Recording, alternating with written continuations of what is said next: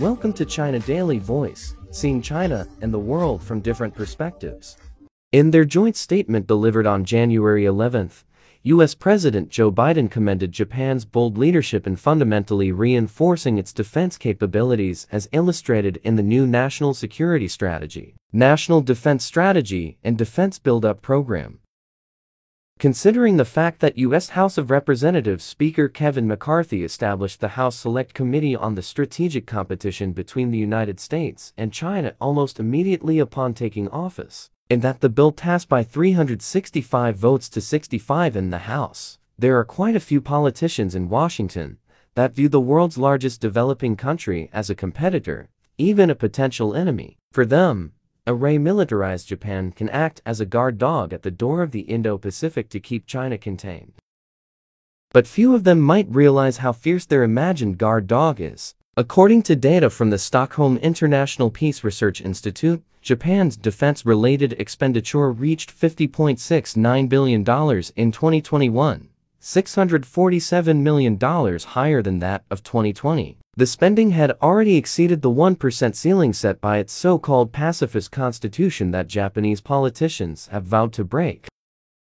Japan's maritime self-defense force ranks fourth in the world, and it has more than 150 ships that exceed 550,000 in tonnage, more than those of the United Kingdom and France.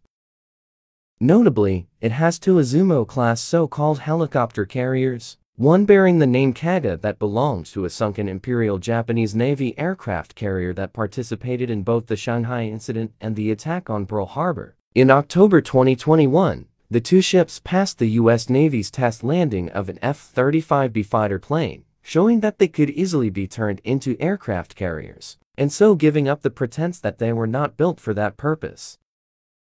Further, on January 11th, Japanese Prime Minister Fumio Kishida signed a defense pact with his UK counterpart Rishi Sunak in London allowing the two countries to station troops on each other's soil, a move that reminds the world of their alliance in 1902.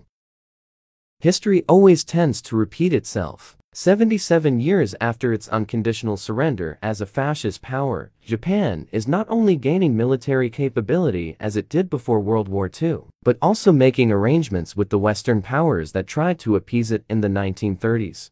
Even the appeasers are the same, but the planners in Washington should beware their guard dog showing itself to be a wolf that does not heed the voice of its master.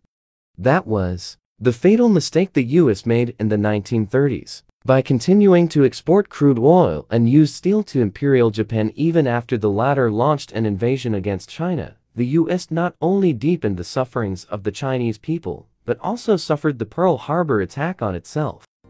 That's all for today. For more news and analysis, buy the paper. Until next time.